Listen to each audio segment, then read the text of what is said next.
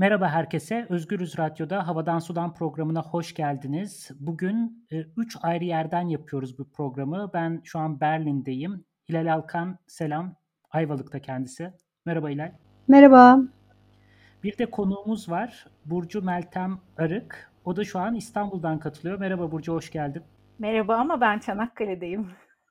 Biz yakınız birbirimize. Bugün e, yani Burcu'yu çağırdık. Burcu'yu çok eskiden beri ben tanıyorum. Çok farklı bir yani her parmağında ayrı bir mahareti olan, bambaşka işler yapan biri. Saymaya neresinden başlasam bilemiyorum. Ee, öncelikle eğitim reformu girişiminde çalışıyor ERG'de. Belki onunla başlamak lazım. Çevre koruma alanında çalışan pek çok kurumla dirsek teması var. Hepsiyle çalıştın sanıyorum Burcu. Tema, Çekül, Doğa Derneği, Doğal Hayatı Koruma Derneği, UNEP yani Birleşmiş Milletler Çevre Programı. Aynı zamanda Buğday Ekolojik Yaşamı Destekleme Derneği Yönetim Kurulu üyesi ve kendisi aynı zamanda bir kuş gözlemcisi. Kızı Sumru'ya herkesin aktaramayacağı, pek çoğumuzun haberi bile olmadığı çok başka dünyaları gösteriyor. Aynı zamanda oyunlar hazırlıyor. Doğa Oyunları Evi'nin kurucu ortağı. Bilgi Üniversitesi'nde dersler veriyor ve aynı zamanda te- tez yazıyor. Birazdan bahsedeceğiz bunlardan daha uzun uzun. Ve Roots and Shoots Derneği'nin de başkan yardım- yardımcısı. Burcu galiba yaptıklarını saymaya devam edersek programı bu şekilde seni hiç konuşturmadan bitirebiliriz. O yüzden ben durayım ve Hilal'e devredeyim. Peki ben de o zaman hemen kuş gözlemciliği nedir Burcu bize biraz anlatır mısın diyerek başlayayım. Kuşlara çok yabancı bir insan olarak önce bunu merak ediyorum. Ya kuşlar benim hayatımı değiştirdi. Kuş gözlemciliği de hayatımı değiştirdi. Hayat değiştiren bir hobi de olabilir, meslek de olabilir. Bunu meslek olarak, olarak yürütülen, yürütenlere ornitolog deniyor. Ben o değilim. Ben bunu gönüllü olarak bir yurttaş olarak yapıyorum. Kuş gözlemciliği yani çok özetle hemen her yerde, hemen her saatte görülebilen kuşları izlemek, tanımaya çalışmak, onları işte görünüşlerinden, seslerinden ayırt etmeye çalışmak, onların peşinden Türkiye'yi ya da dünyayı gezmek diyebilirim. Ama tabii bunun ötesine geçti benim için. Yani şöyle ki hani kuşların peşinden koşmaya başlayınca ben önce bu gördüğüm şahane canlıları çocuklara daha sonra yetişkinlere e, anlatmak istedim.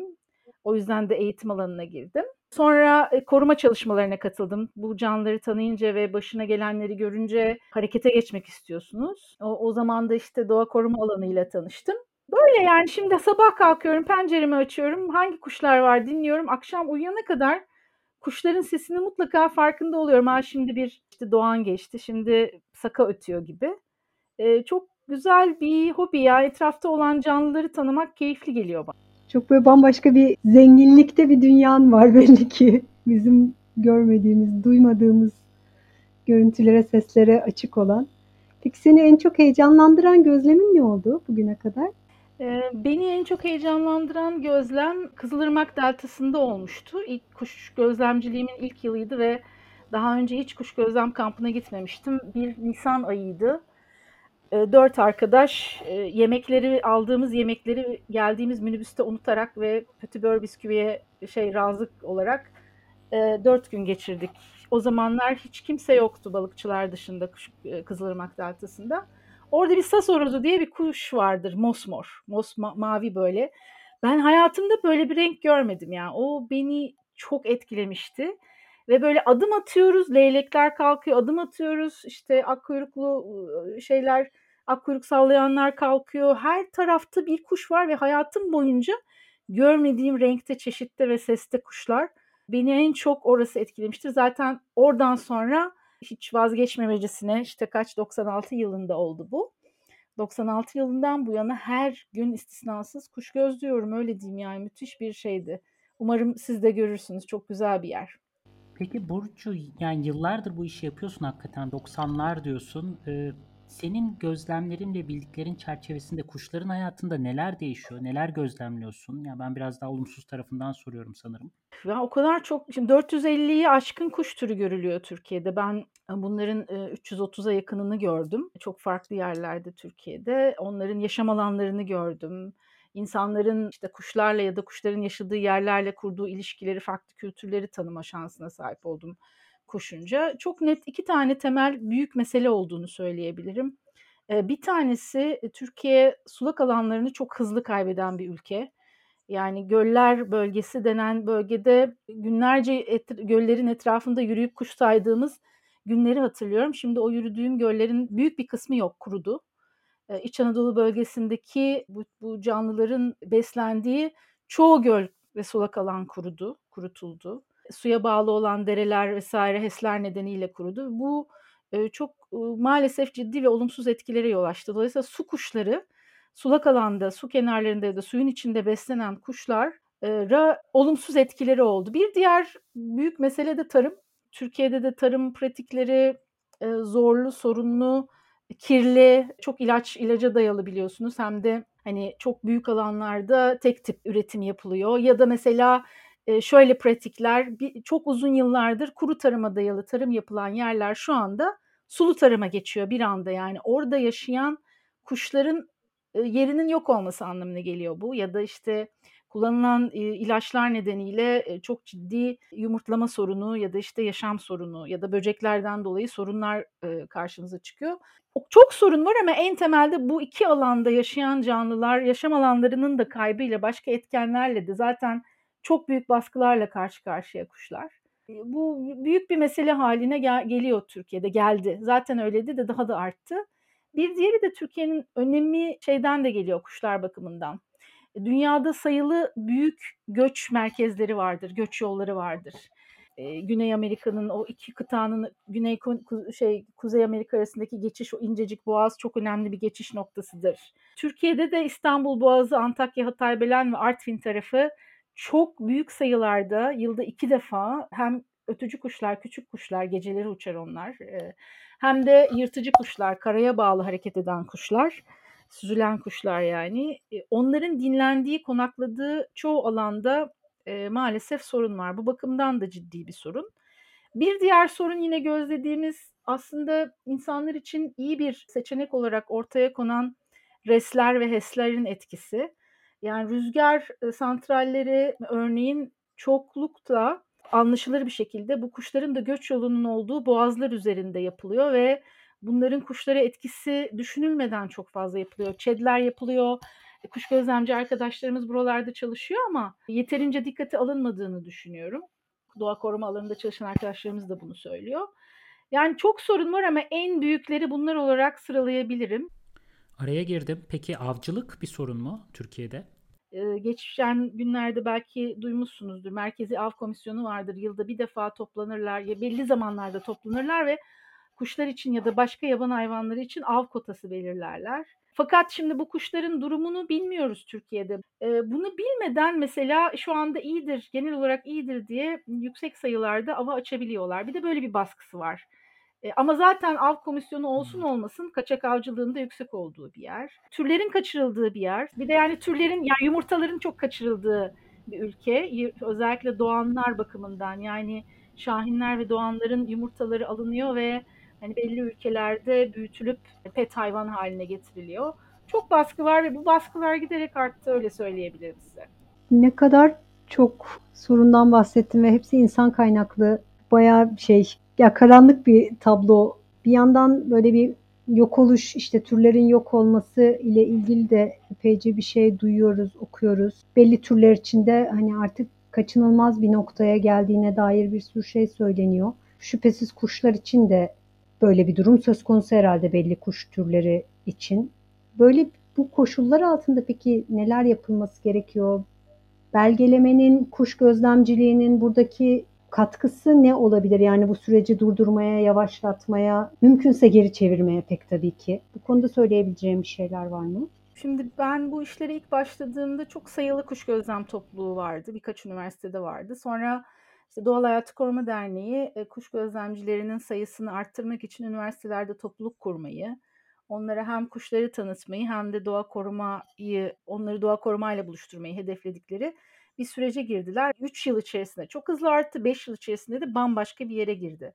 Şimdi o zamanlarda belli başlı yerlerde tek tük işte en fazla 10 kişilik gruplar varken bazı illerde.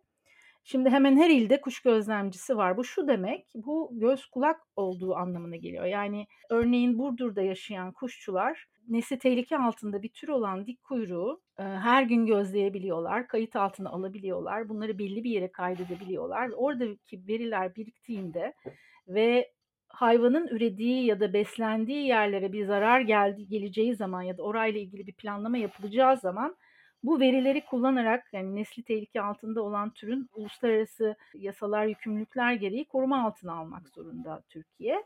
Bu, bunları hemen kullanabiliyoruz. Yani ya da mesela Gediz Deltası için çok ciddi bir planlama yapıldı ve Gediz Deltası önemli ölçüde kuşçuların kayıtları sayesinde korunabildi. Yani oradaki alınan kayıtlar orası da iyi izlenen yerlerden bir tanesiydi. İşte e, o flamingoların üreme alanları, pelikanların üreme alanları, başka can, yani bir sürü kuş türünün e, üreme alanı olunca ve bunların da bir kısmı kırmızı liste vardır her tür e, her canlı grubu için.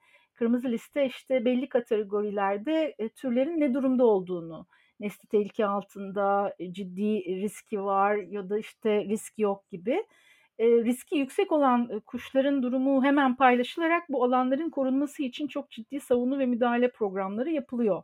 O bakımdan kuş gözlemciliği bir hobi ama o hobinin e, çok doğrudan etkisi oluyor birçok canlı türüne ve hani, Türkiye'de de sayısız örneği var. Bir tanesi kelaynaklar, en iyi bilinen kelaynaklar. Kelaynakların e, DDT nedeniyle sayılarının çok azaldığı bir e, dönemde işte Türkiye'nin ilk kuşçularından ve Doğal Hayat Koruma Derneği'nin kurucularından olan Tansu Gürpınar, Nergis Yazgan gibi isimler çok ciddi savunu çalışmaları yapıp bu canlıların koruma altına alınmasını sağlamışlardır. Dolayısıyla ya turnalar şimdi mesela bu tabii şeyi de etkiledi. Öyle bir topluluk haline geldi ki kuşçular e, önemli ölçüde Orman Bakanlığı'nın pratiklerini de değiştirdi. E, çok ben yine başladığımız dönemlerde örneğin kuşların sayımı, nüfus sayımı diyoruz biz onlara. Belli dönemlerde toplanırlar. Üreme dönemlerinde bazı türleri görmek zordur. Flamingo gibi türleri görmek kolaydır. Ya da e, kışın kuşların, su kuşlarının çok büyük bir kısmı göllere toplanır. Toplu şekilde görüp sayım yapabilirsiniz buralarda. İşte bunları hani zar zor izin alarak vesaire yaparken şimdi Orman Bakanlığı kendisinin de başlattığı halkalama çalışmaları dahil birçok çalışma yapıyor ama yeterli değil. Çok büyük bir ülke, çok büyük bir coğrafya, farklı coğrafyalardan bahsediyoruz.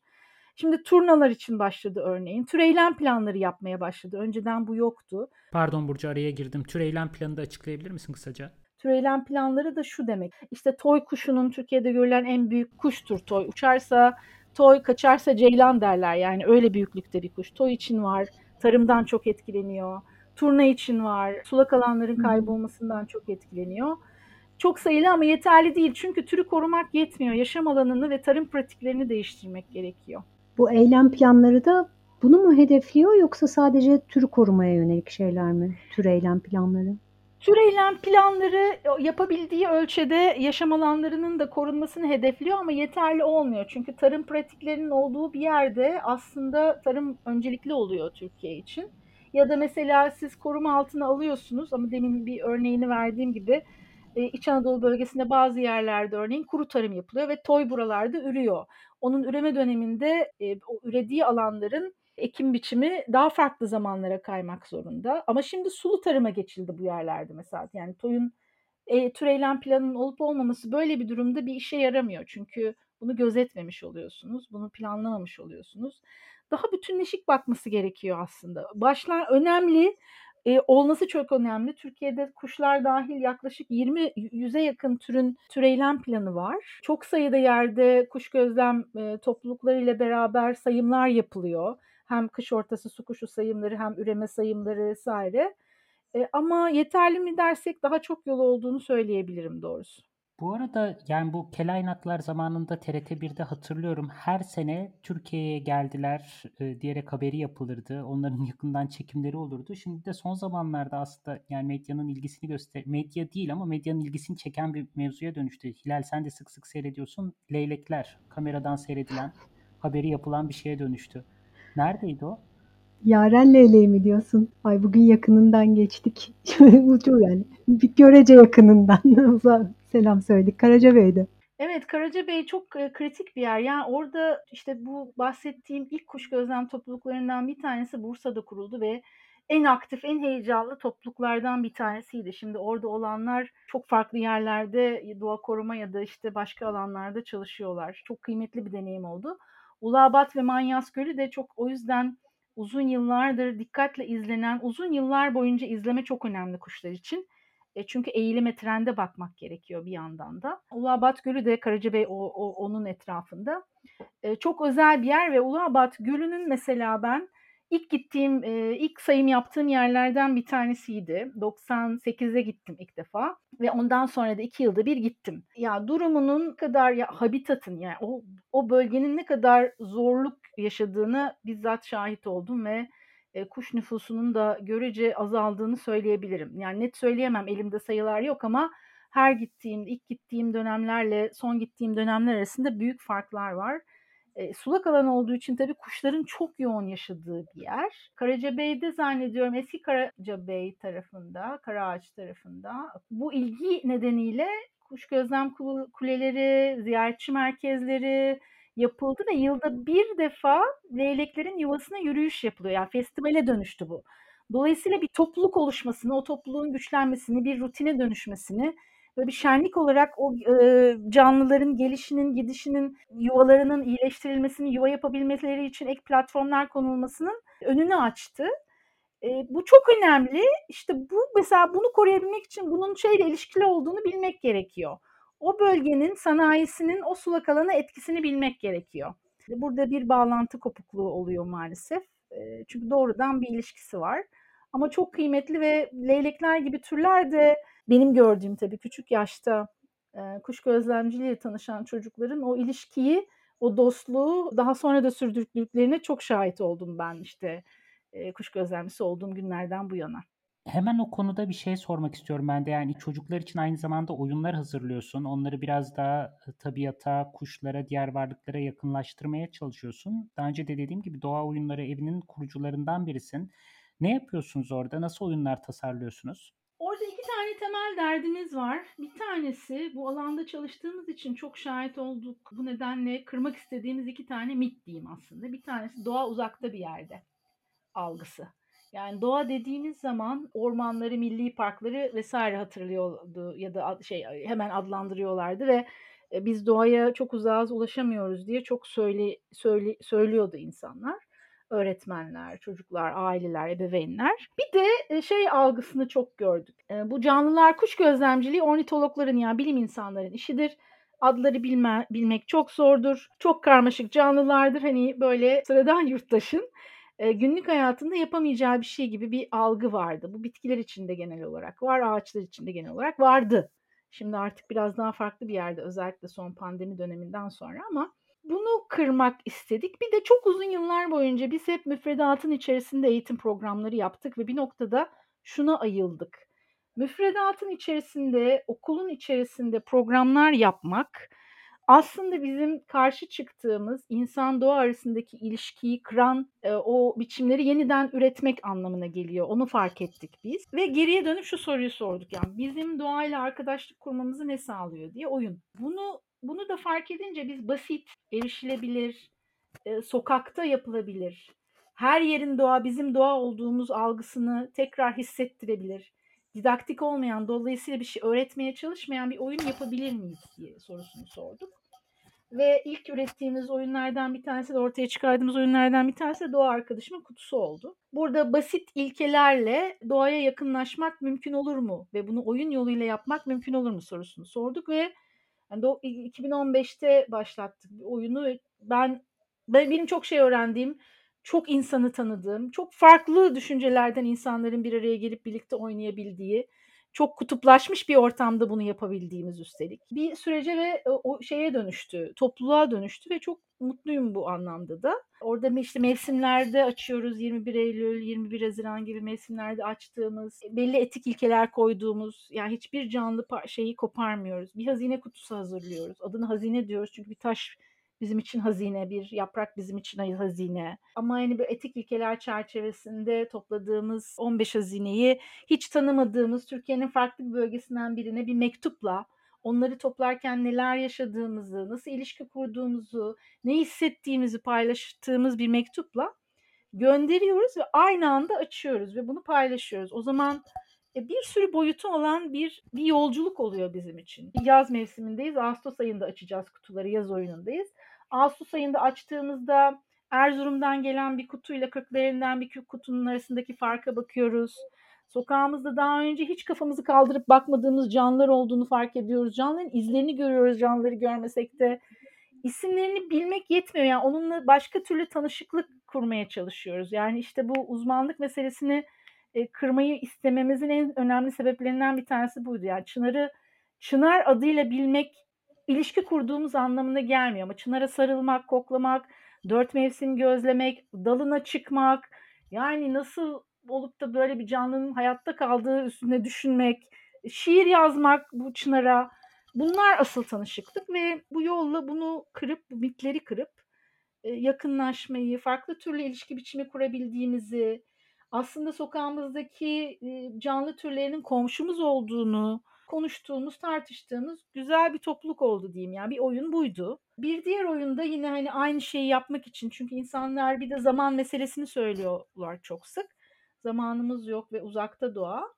Biz böyle her güne küçük bir tane oyun koyduğumuz, 30 gün boyunca da bunu sürdürdüğümüz bir oyun daha yaptık. O da bir tutam doğa. İşte bugün bir dikene dokun, bugün bir kara hindiba üfle, bugün sessiz bir yer bulup sadece bak, bugün doğadaki sayıları bul vesaire gibi böyle 30 güne 30 farklı şey.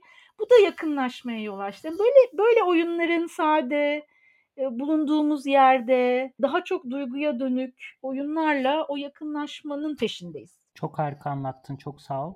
Hilal? Ya evet ben böyle bu oyunları çocuklara mı oynatıyorsunuz sorusunu soracaktım.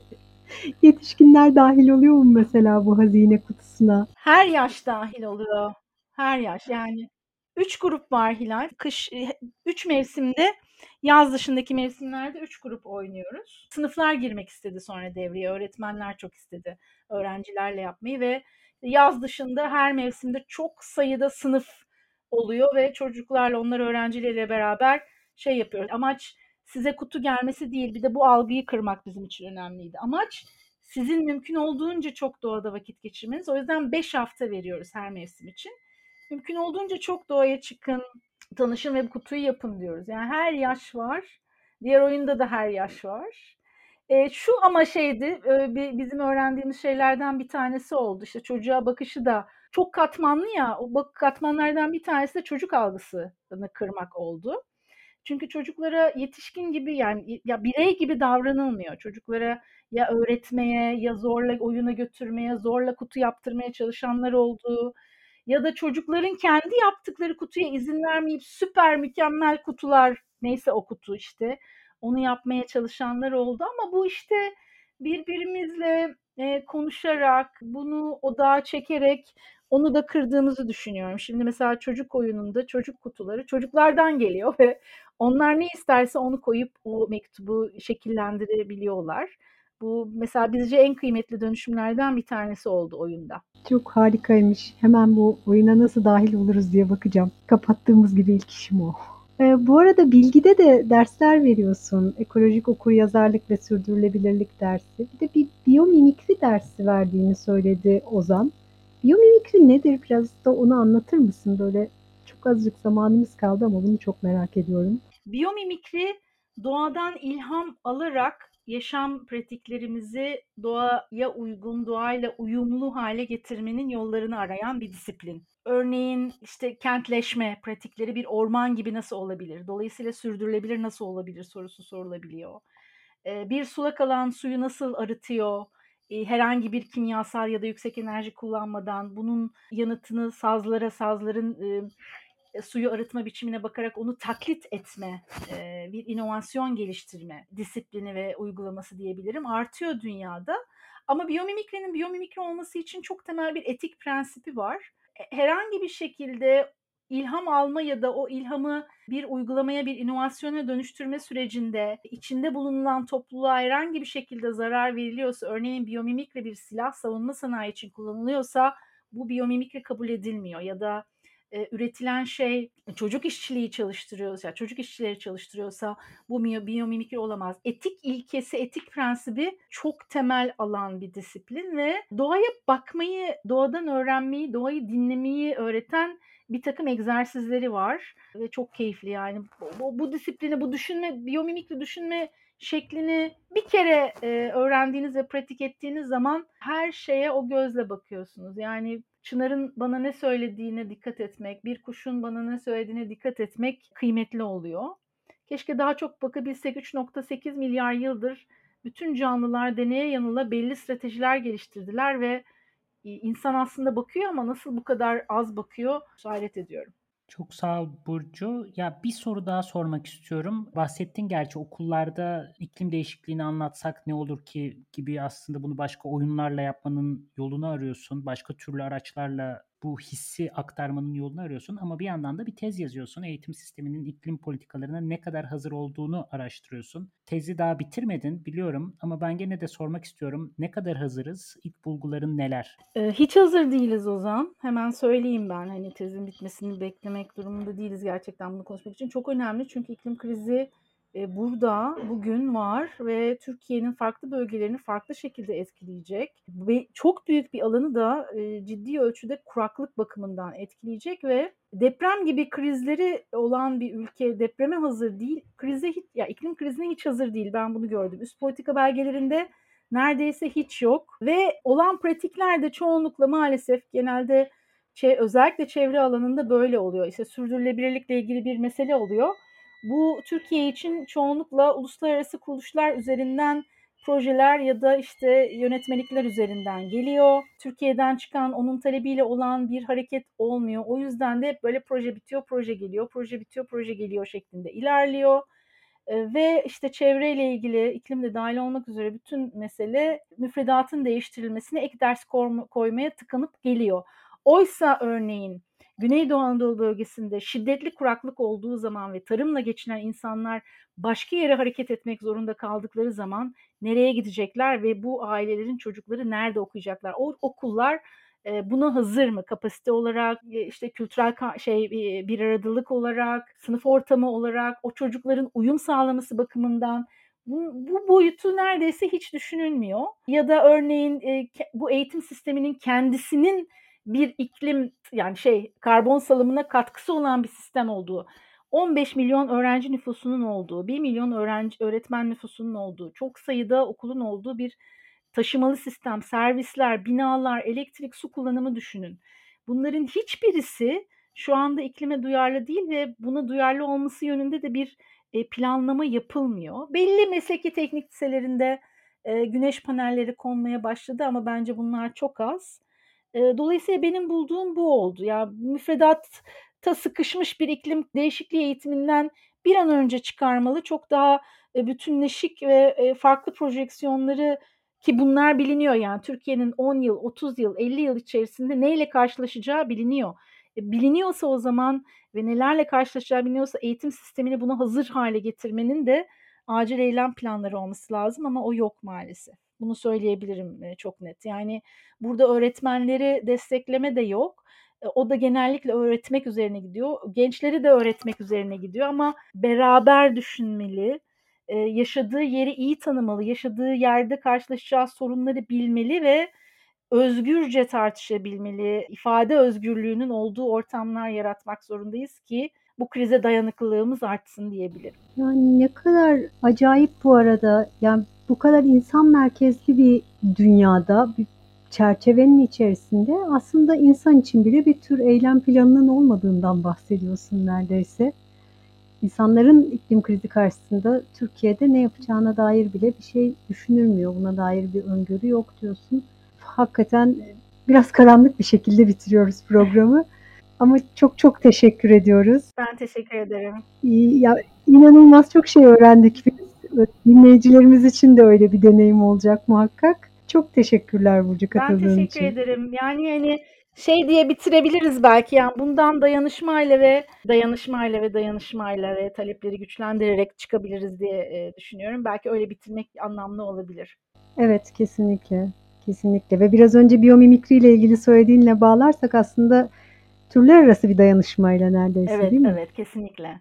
O zaman programı ben kapatayım. Çok sağ olun bizi dinlediğiniz için. Çanakkale, Ayvalık, Berlin hat- hattında yaptığımız biraz e, teknik olarak zorlu bir program oldu. Umarım iki hafta sonra yeniden görüşebiliriz. Çok sağ ol Burcu katıldığın için. Hoşçakalın. Hoşçakalın.